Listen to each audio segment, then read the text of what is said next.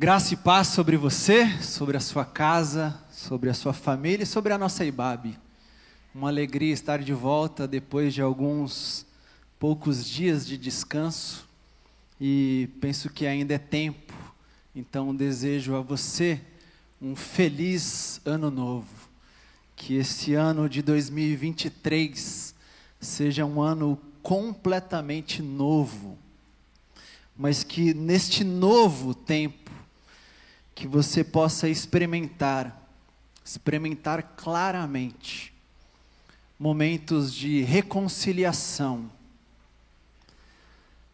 e que em meio às reconciliações você possa celebrar a vida com muita alegria. Esse é o meu desejo e essa é a minha oração para todos nós e para a nossa IBAB um tempo de reconciliação com muita alegria. Alegria.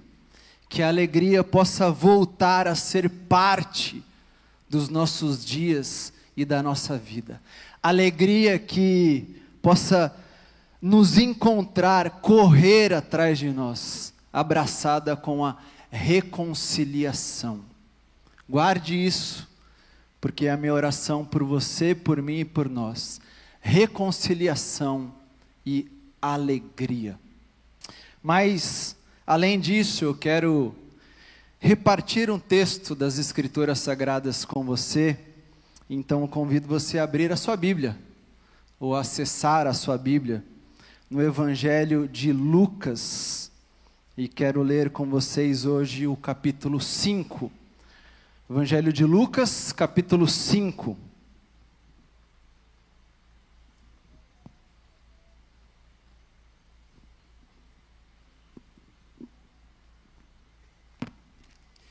Onde, a partir do versículo 1, o texto das Escrituras Sagradas, na versão NVI, nos diz assim: Lucas 5.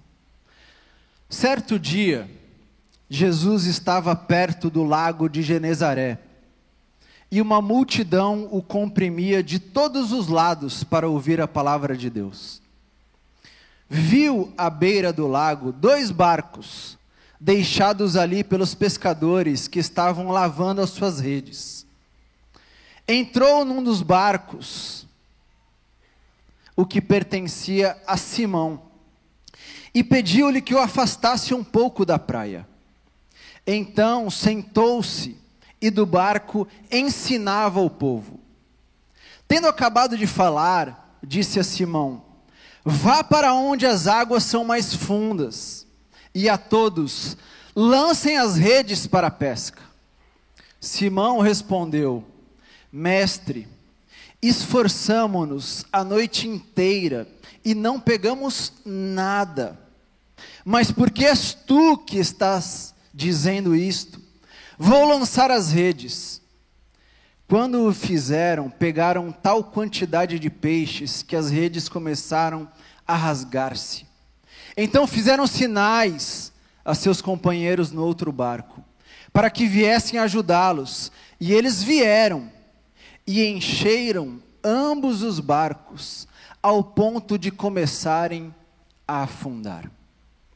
Evangelho de Lucas, capítulo 5, do versículo 1 até o versículo 7. Vamos orar mais uma vez? Senhor, obrigado, obrigado por permanecer conosco, agora e em todo o tempo. Obrigado por nunca nos abandonar, obrigado por não desistir de nós. E além da Sua companhia, nós queremos pedir agora que o Senhor também continue a falar a cada um e a todos e todas nós.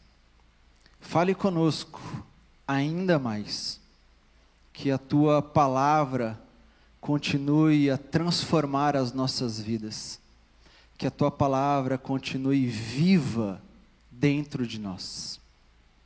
Essa é a nossa oração e esse é o nosso desejo que fazemos mais uma vez agora, e em nome de Jesus. Amém, amém e amém. Essa é uma passagem, uma história linda. Uma passagem com elementos maravilhosos. Jesus está em uma praia. Jesus está no lago de Genezaré. Jesus caminha por uma praia. E enquanto Jesus caminha, pessoas, homens e mulheres, vão ao seu encontro para escutar uma palavra viva, para escutar boas notícias, para escutar e para enxergar algo novo para suas vidas. Jesus não está em um templo nessa passagem. Jesus não está em um lugar fechado. Jesus não está entre paredes. Jesus está pisando na areia da praia. Jesus está pisando e as pessoas estão vendo, mas ao vê-lo, as pessoas também estão escutando o barulho do mar. As pessoas estão sentindo a brisa da praia. As pessoas estão escutando os pássaros, estão vendo as águas. E em meio a essa beleza, Jesus percebe aquela multidão. Jesus percebe que aquelas pessoas estão ali para encontrar algo novo. E então Jesus decide entrar em um barco, para que as pessoas pudessem escutar ainda mais, para que as pessoas pudessem enxergá-lo ainda mais para que as pessoas pudessem ter uma experiência ainda mais real com Ele. E então, ele olha para o lado, e ele enxerga alguns barcos, e ele escolhe um desses barcos, e ele sobe, ele entra nesse barco, e ele pede para que o pescador afaste um pouco, para que as pessoas pudessem de fato ter uma experiência ainda mais bela, com uma riqueza ainda maior. Mas aquele barco, ele tinha voltado de um tempo de pesca. Aquele barco estava parado na praia, e o pescador e os pescadores não estavam nele, porque eles estavam na praia lavando as redes lavando as redes de uma noite de pesca. Eles tinham passado a noite inteira tentando encontrar algo, mas eles não pescaram absolutamente nada. Não é que a pesca foi fraca, não houve pesca, não teve peixe, não teve um único peixe, eles não pegaram nada. E eles estão lavando as redes com o gosto da tristeza. Eles estão lavando as redes com o gosto da derrota, com o sofrimento de não ter encontrado nada. Mas eles também lavam as redes porque eles acreditavam que teria uma nova pesca. Eles lavam as redes para terminar uma noite de tristeza, mas eles lavam as redes para começar algo novo que ainda não estava entre eles, algo novo que ainda não havia surgido. E eu acredito que nós nos parecemos muito com esses pescadores e com esses homens. Porque nós estamos lavando as nossas redes depois de tudo que vivemos. Nós estamos lavando as nossas redes em um novo tempo. Ou estamos lavando as nossas redes ainda esperando um novo tempo chegar.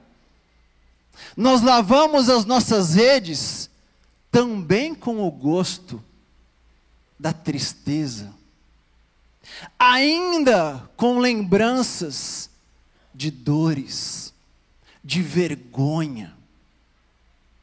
Porque nós acreditamos que as coisas mudariam. Mas a pesca não foi como nós imaginávamos. Nós acreditamos que depois de tantas coisas que vivemos, tudo seria diferente. Mas a pesca não foi como nós sonhamos e oramos. Nós acreditamos que depois de tantas coisas que tivemos que viver, que tivemos que lidar, que tivemos que experimentar, o amanhecer surgiria com muitos e muitos peixes. Mas a pesca não foi do jeito que nós planejamos. Tudo ou continua igual, ou não voltou a ser como deveria ser. O novo ano chegou, mas as redes continuam sendo lavadas, as vidas continuam sendo lavadas, a nossa história continua carregada de tristeza, de dor, de sujeira. Nós criamos expectativas, mas nos frustramos, porque as coisas continuam. Nos frustramos e estamos lidando com essas frustrações, frustrações fisiológicas, de afeto, de autorrealizações, frustrações individuais, mas frustrações também com os outros, nas nossas relações, frustrações com Deus, que imaginamos que talvez não tenha escutado, não tenha percebido, não tenha se atentado às nossas lágrimas. Frustrações em não ter de volta a alegria, o sentido, o propósito. Existe um psicólogo, um judeu, que passou por campos de concentrações e que ajudou e ajuda milhares de pessoas, chamado Victor Frank. E o Victor Frank afirma que muitas vezes, ao lidar com frustrações, nós somos pessoas que lançam um bumerangue para tentar acertar novamente o sentido da vida. Nós lançamos o bumerangue para ver se a gente encontra de novo o caminho. Mas Victor Frank diz que muitas e muitas vezes o bumerangue volta às nossas mãos. E bumerangue que volta é bumerangue que não acertou o seu alvo. Bumerangue que sai e volta, é porque ele não encontrou o seu destino, é porque ele não acertou o sentido, o propósito para o qual foi lançado. E a sensação que eu tenho é que você e eu, que nós estamos de novo com um bumerangue na mão. De novo com um bumerangue que lançamos tantas vezes nesses últimos tempos. Estamos com um bumerangue e lavando as redes da tristeza, e lavando as redes da falta de sentido, e lavando as redes da sujeira que se acumulou em nós. Mas, Jesus andava naquela praia, e quando a multidão foi ao seu encontro, quando pessoas, homens e mulheres, vão ao encontro para escutar, Jesus avista um barco. E esse barco era de Pedro, que lavava as suas redes. Pedro lavava as suas redes depois de uma madrugada, depois de uma noite sem pesca. Uma rede que muito provavelmente estava com muita sujeira, com plantas, com algas.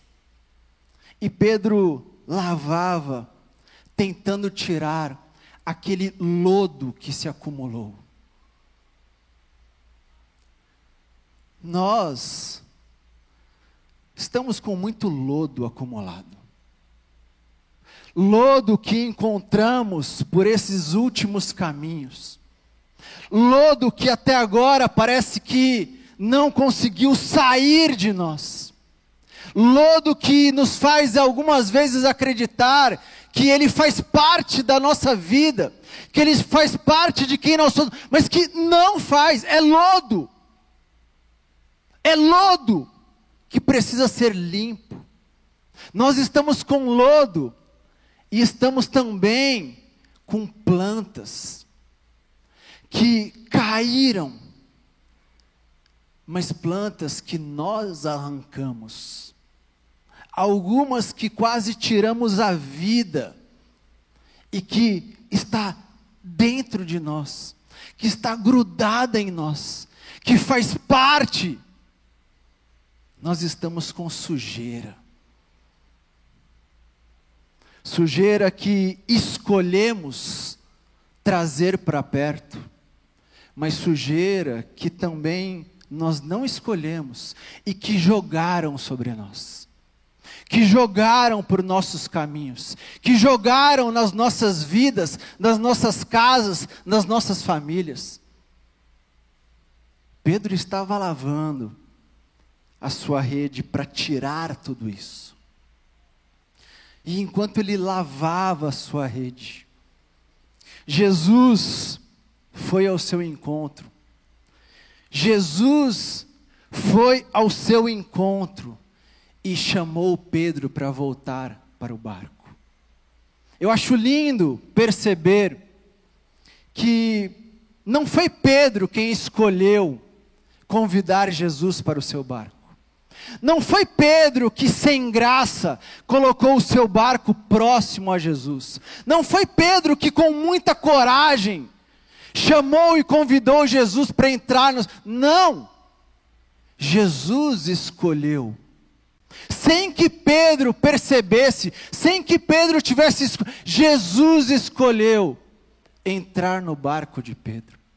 Flávio José, um historiador, afirma que muito provavelmente nessa história, nessa cena, existia 230 barcos naquela região.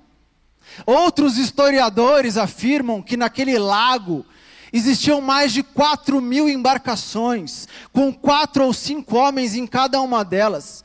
E entre todos esses barcos, Jesus escolheu o barco de Pedro. Jesus virou-se para Pedro e disse: Eu quero entrar no seu barco.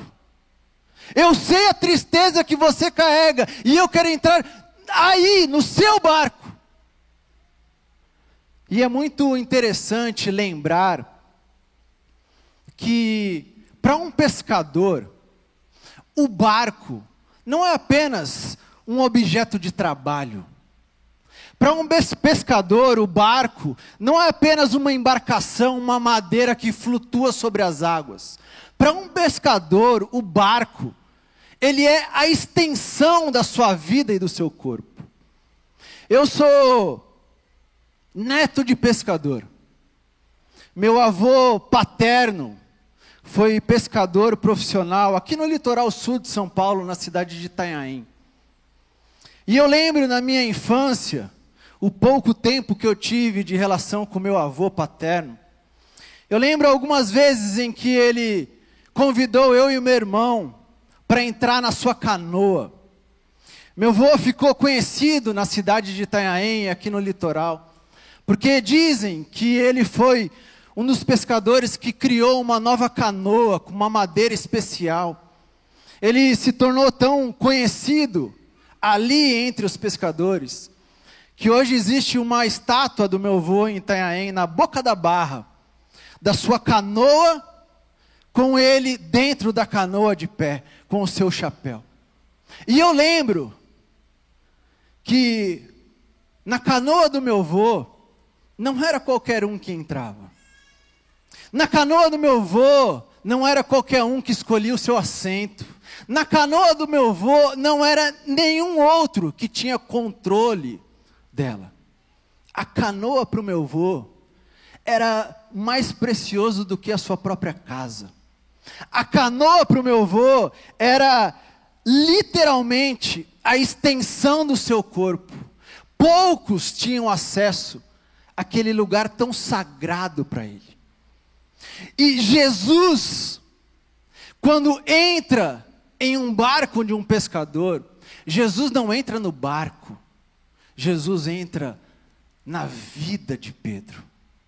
Jesus está dizendo a Pedro: Pedro, Pedro, você já lavou as redes o suficiente. Deixa eu entrar agora na sua vida. Eu não quero entrar apenas no seu barco. Eu não quero entrar apenas na sua rede. Eu não quero entrar apenas no seu novo ano. Deixa eu entrar na sua vida, Pedro. Eu vim até aqui porque eu quero entrar na sua história. Deixa eu entrar. E Pedro aceita o convite de Jesus. E ao aceitar o convite de Jesus, Pedro é desafiado a começar um novo tempo.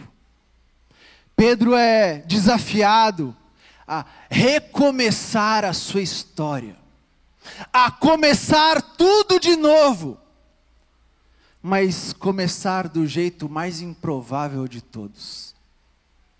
Porque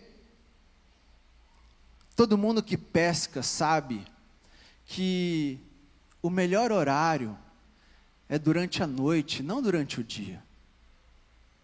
Mas Jesus diz para Pedro: Pedro, agora é hora de você abrir mão do controle da sua história e viver o improvável em um novo tempo.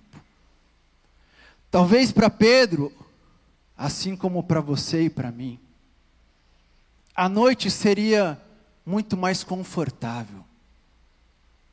Porque à noite, ninguém vê as nossas cicatrizes. À noite, ninguém vê as nossas lágrimas caindo. À noite, ninguém vê as marcas de dores que nós carregamos das pescas que não aconteceram. Mas Jesus diz: agora é hora de viver no improvável. Volte durante o dia e deixe as pessoas enxergarem, deixe as pessoas verem as marcas que você tem carregado desses últimos tempos. Agora é hora de voltar, mas não voltar do seu jeito não voltar no seu esconderijo. Não, agora é hora de voltar no improvável. Para que você entenda quem entrou na sua vida. Agora é hora de viver o novo, com a rede lavada, mas sem você ter o controle do seu barco e da sua rede. E Pedro vive essa experiência. E é lindo notar que ao viver essa experiência, Pedro encontra peixes, muitos e muitos peixes. Não é que Pedro encontrou poucos, Pedro encontrou muitos peixes. Peixes a ponto dele ter que fazer um sinal para que alguém pudesse ajudá-lo. E eu também acho muito interessante pensar por que, que Jesus não poupou Pedro e mandou uma quantidade menor de peixes? Para que colocar Pedro naquela condição de quase ver o seu barco afundar? Ou por que Jesus não decidiu tirar Pedro daquele barco quando o barco começa a afundar com a quantidade de peixes que estava na rede? Mas o texto me responde, nos responde. Porque quando a gente vive no improvável, deixando Deus ser Senhor de uma nova história. Deus nos mostra que nós nunca estamos sozinhos, que nós podemos fazer um sinal a qualquer momento, porque alguém vai chegar para que a gente possa repartir os peixes, para que o nosso barco não afunde.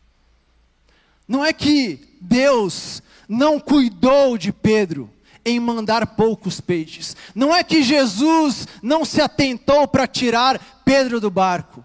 É porque ele queria mostrar também que no improvável sempre tem alguém perto. Sempre tem alguém ao lado que a um sinal nos oferece a mão para dizer: vamos dividir esses peixes, porque o novo começou na sua história. Vamos dividir esses peixes, porque a minha rede também está pronta. Vamos dividir esses peixes, porque esse Senhor também entrou na minha história. Vamos dividir esses peixes, porque o novo começou para todos e todas nós. Isso me faz lembrar de uma história que eu quero contar para terminar, que eu vivi há pouquíssimos dias. Eu comecei compartilhando que tive alguns poucos dias de descanso em família. E entre esses poucos dias, há talvez uma semana, uma semana e meia, eu estava com a minha família, minha esposa, minhas filhas e meu filho, em um parque de diversão.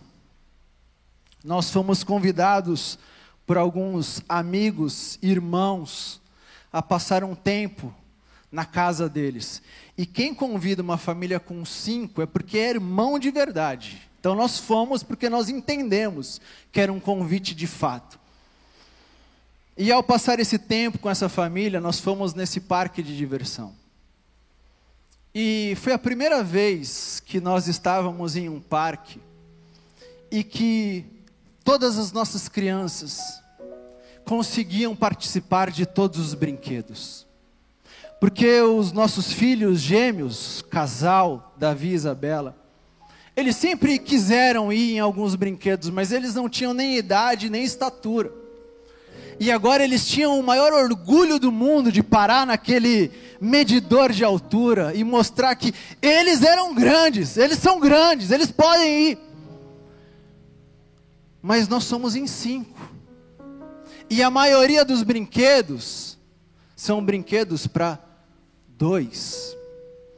E a nossa engenharia era sempre muito delicada, porque a gente tinha que entender quem ia sozinho, ou quem ia esperar para o pai ir uma vez e sair correndo de novo na fila e voltar e entrar de novo. E eu lembro que a gente foi em um dos parques. Quando a gente entrou naquele parque, uma das primeiras coisas que a Luísa, minha filha mais velha, disse: é, Papai, eu quero ir muito naquela montanha russa. E eu olhei o tempo de espera da montanha russa, e quando nós chegamos, estava três horas de fila. E eu pensei, misericórdia, o que eu vou fazer com três filhos em uma fila de três horas? E eu falei, filha, vamos em todos os brinquedos, e se der tempo no final a gente vem. E ela aceitou.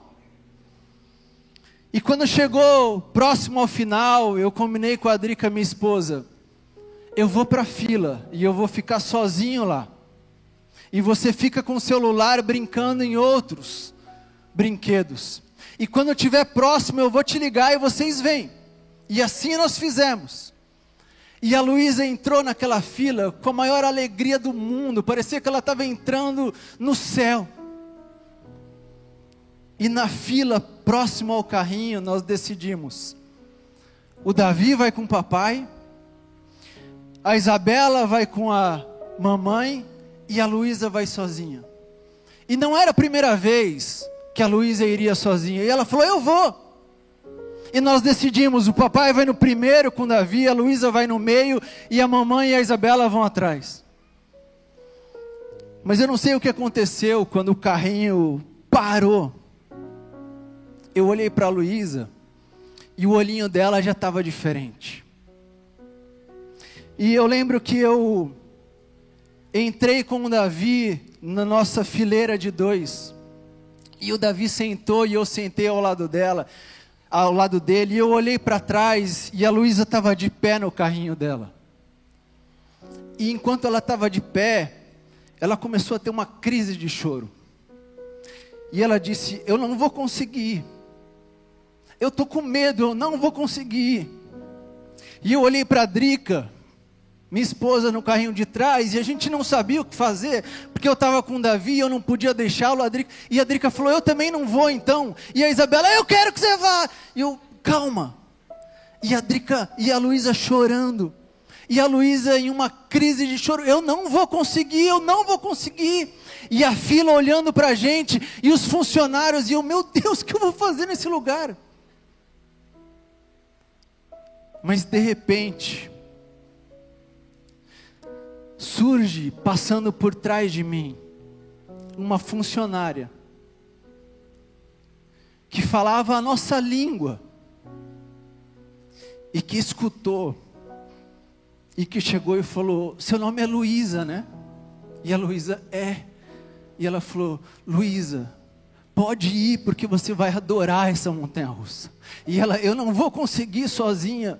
Você pode ir comigo? Ela falou: Luísa, eu não posso ir porque eu que vou apertar a manivela para o carrinho sair. E as pessoas olhando e os funcionários pressionando. E aquela mulher disse: Luísa, tem duas descidas que são mais radicais, mas eu te garanto que você vai adorar. E aí ela disse: Luísa, a sua mãe está atrás de você e o seu pai na sua frente, não vai acontecer nada. E eu não sei o que aconteceu, mas a Luísa sentou. E imediatamente ao sentar, o carrinho saiu a milhão, porque nós já estávamos atrasando. E eu saí desesperado, com meu coração dizendo: o que vai acontecer com essa experiência para a Luísa? E eu gritava a montanha russa inteira para a Luísa me escutar, tentando animá-la. E o carrinho parou. No final, eu peguei na mão do Davi, eu saltei do meu carrinho e eu olhei para a Luísa. E a Luísa estava com um sorriso maravilhoso. E eu corri na direção dela. E eu dei um abraço. E a Drica veio atrás e deu um abraço. E o Davi e a Isabela deram um abraço. E a gente falou: Filha, Parabéns pela sua coragem.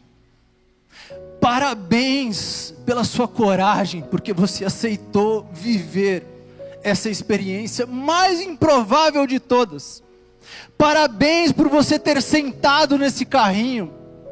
E quando ela terminou de escutar, ela disse: Papai, você pode voltar para a fila de novo? Eu falei: Não, Luísa, não, não vou voltar. Eu não vou voltar de jeito nenhum. E o convite do Evangelho para você e para mim é: entre nessa montanha russa chamada 2023. Dá medo? Dá. Vai ter descida? Vai. Mas chega de lavar as redes. Chegou a hora de viver. Chega de deixar esse lodo acumulado. Chegou a hora de voltar a ter alegria. Chega de carregar esse desespero. Chegou a hora de ter esperança. Chega de lavar as redes. Entre nesse barco, entre nesse carrinho. Mas não se esqueça que o Pai está conosco. Não se esqueça que a qualquer sinal, nós teremos um ao outro para falar: eu te ajudo a carregar esse peixe, o seu barco não vai afundar. Porque você não está nessa montanha russa sozinha, você não está vivendo isso sozinho. E o meu convite, oração, para você é: viva essa montanha russa com muita coragem. Levante os braços na hora da emoção, sinta alegria de novo. Chega, chega de lavar as redes, porque chegou o tempo de viver. Chegou o tempo de viver um novo momento, uma nova história, chamada 2023. Que Deus abençoe a sua montanha russa, que não é só sua, porque eu também estou nela. Que Deus abençoe tudo que nós vamos viver juntos e que a gente lembre, nós não estamos sozinhos. Ele está conosco e Ele não vai nos deixar. Amém.